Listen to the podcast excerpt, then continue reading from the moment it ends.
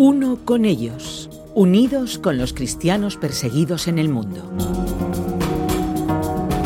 Este año celebramos 30 años desde que hicimos el primer estudio de la persecución de los cristianos en el mundo. ¿Qué hemos aprendido durante estos años? Podríamos decir que hemos aprendido más de lo que esperábamos. Aprendimos que la persecución no venía solo desde el bloque comunista. Además de la opresión política, existe la opresión religiosa llevada a cabo por todas las religiones mayoritarias del mundo. Sin embargo, la persecución no se limita a la religión y la política. El crimen organizado también participa en ella. La persecución es muy compleja. Además de los actos violentos que se llevan a cabo contra los cristianos, se vulneran sus derechos en muchas áreas.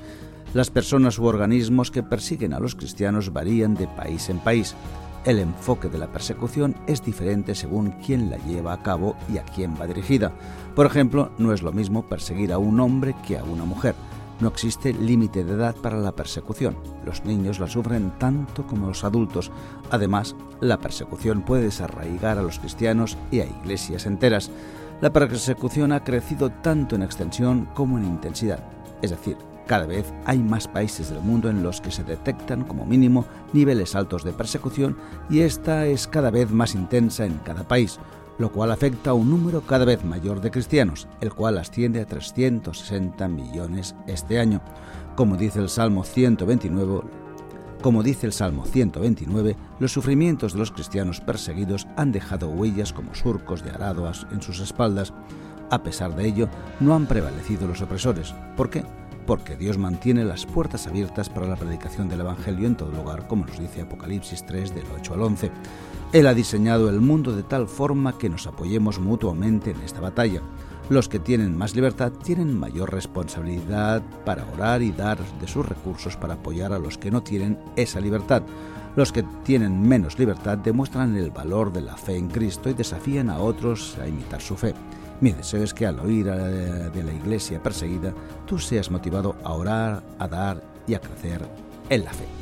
Te damos la bienvenida a este espacio de Puertas Abiertas, producido en los estudios de Radio Encuentro, Radio Transmundial en España. Yo soy Enrique Angurel y cuento con la compañía de Ted Blake, director de Puertas Abiertas en España. Gracias por estar con nosotros. Gracias por estar aquí. Sí.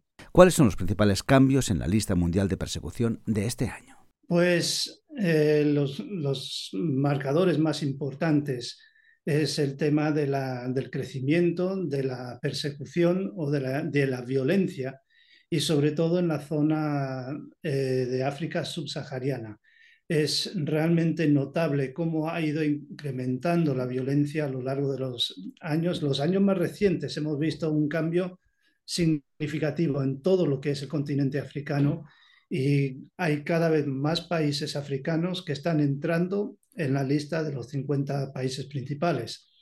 Luego está el modelo chino de persecución que está siendo imitado por otros gobiernos totalitarios. Hay gobiernos como eh, Turquía, Irán y otros que están viendo el éxito de China en su forma de manejar la situación y ellos quieren también imitar ese modelo. Y esto, parte de lo que tiene que ver con esto es el modelo de, persecución con el control digital que China tiene sobre su población.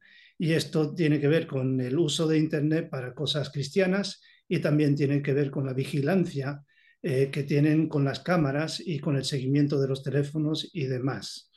Luego están las condiciones en la iglesia en América Latina que la situación está empeorando allí y está cada vez más difícil para los cristianos allí, en parte por gobiernos inestables y por grupos eh, violentos que se aprovechan de la inestabilidad del gobierno para ocupar ciertas partes de los países y establecerse como eh, gobernantes de esa región. Luego también la iglesia en Oriente Medio eh, está siendo cada vez más pequeña a raíz de toda la persecución que ha habido eh, como consecuencia de lo que fue el, mal llamado Estado Islámico. Y por último, Afganistán baja significativamente en la lista y baja también en puntos, más que nada por unos cambios internos que ha habido en el país, pero eso realmente no afecta a los cristianos originales de Afganistán y los convertidos del Islam. Entonces, eso hablaremos de ello un poquito más adelante. Pues explícanos en ese sentido cómo ha aumentado la violencia en África. Es un resultado de un, un objetivo que se estableció hace mucho tiempo de convertir África en el primer continente netamente musulmán. Y entonces una de, las, una de las herramientas que están usando es el yihadismo y está creciendo en todo el continente y se está estableciendo eh, por medio de la violencia, del uso de la violencia. Y entonces hay juntas militares que están tomando el poder, eh, están intentando imponer la ley sharia en todos los lugares donde ellos ocupan el poder Luego eh, aprovechan el crimen organizado, está también vinculado con América Latina, que el tráfico de drogas pasa por África y luego entra en Europa.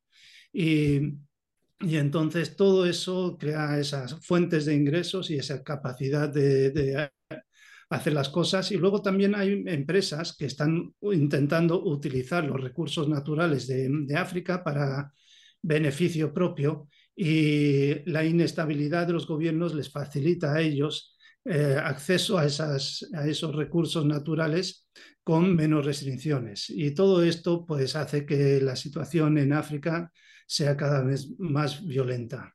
Y bueno, antes hablabas del modelo chino. Eh, ¿Qué es el modelo chino y quién lo está imitando? El modelo chino es un gobierno autocrático con cada vez menos libertad para el ciudadano es una situación donde el gobierno chino ha podido llevar al país a tener mucho más éxito económico y también ha tenido mucho más control sobre los disidentes. Y, entonces una de las cosas que ellos intentan hacer es cambiar el concepto de lo que es los derechos humanos y en vez de hablar de derechos humanos, lo que quieren hablar es de estabilidad y de progreso. y entonces esa estabilidad y progreso viene a costa de la libertad individual y de los eh, derechos humanos. Y entonces esto es una de las cosas que ellos están intentando desarrollar y quieren eh, o están trabajando con otros países para intentar cambiar la Declaración de los Derechos Humanos por esta cuestión de estabilidad y prosperidad. Y luego está el tema de la deriva autoritaria.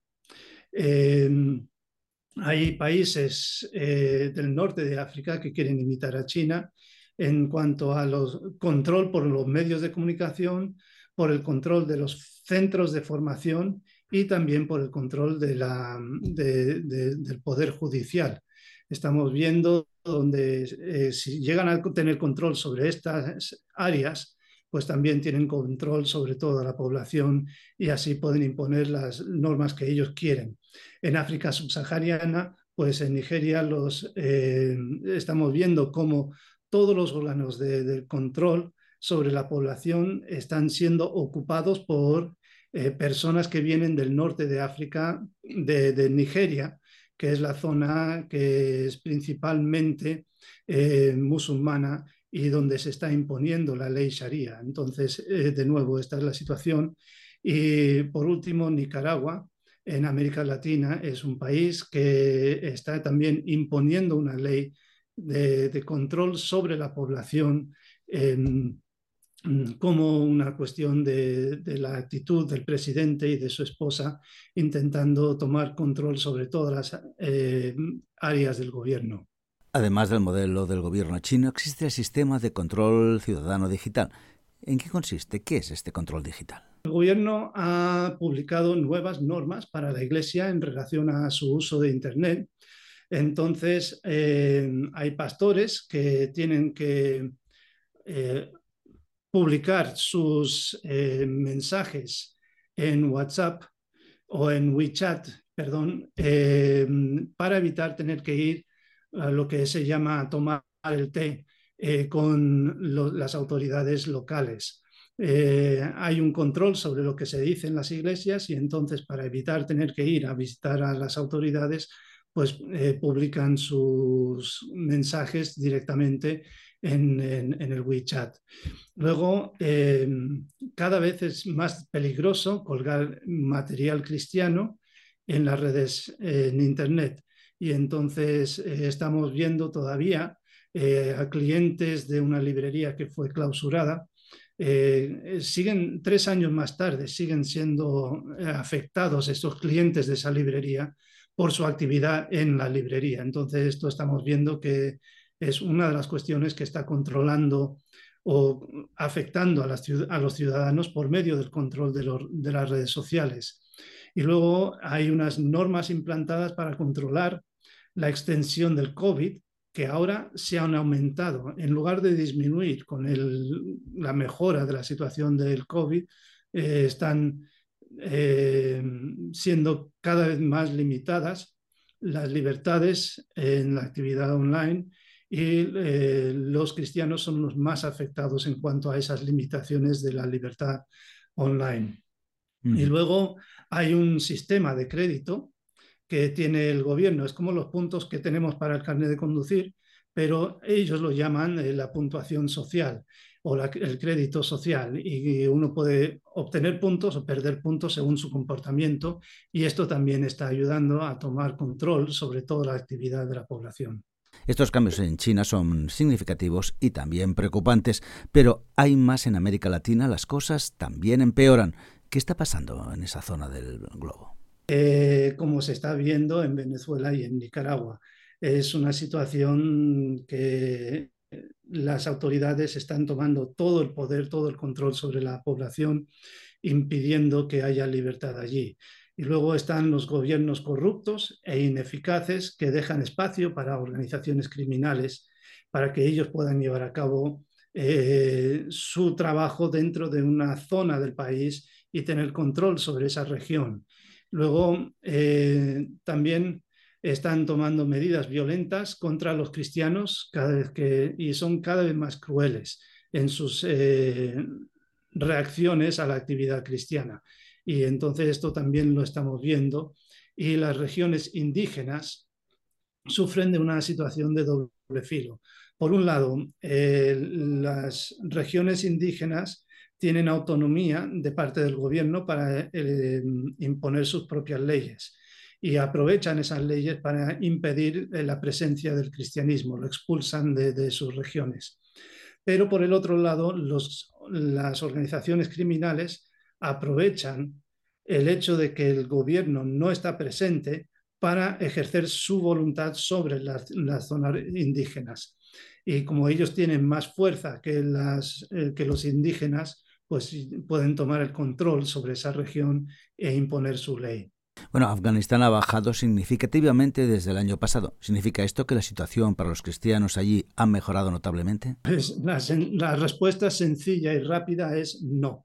Eh, la situación de los cristianos eh, autóctonos afganos sigue absolutamente igual que lo que estaba antes.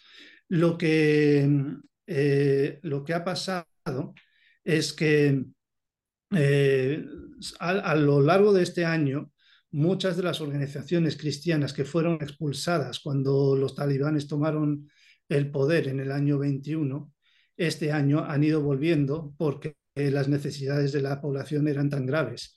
Y entonces, eh, al entrar de nuevo esas ONGs, entran cristianos y esos cristianos tienen otro nivel de trato y tienen mayor libertad.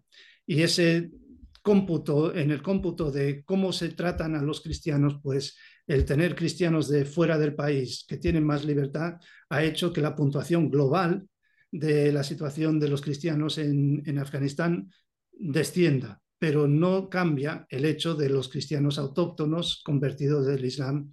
Eh, siguen con el peligro grave de que si son descubiertos eh, pueden acabar asesinados. Y la otra parte es que el gobierno talibán eh, se está centrando principalmente en imponer su control sobre el país. Y ellos, en su mentalidad, han conseguido eh, eliminar el cristianismo del país. Por lo tanto, ya no están buscando con tanta fuerza eh, quiénes son cristianos y quiénes no son cristianos. Y luego hay muchos que han, muchos cristianos que se han ido del país y, siguen sufriendo dificultades, pero en, en, otros países diferentes.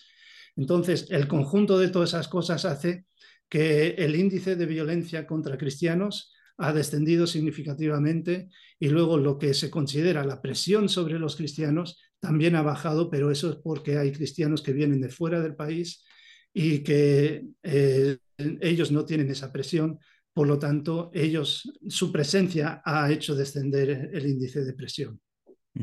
La verdad que es todo muy interesante lo que nos estás compartiendo, pero si algún amigo, algún oyente quiere saber más, ¿cómo podemos ponernos en contacto con Puertas Abiertas? Pues hay toda esta información en la página web de, Puertas Abiertas que puedes encontrar en puertasabiertas.org.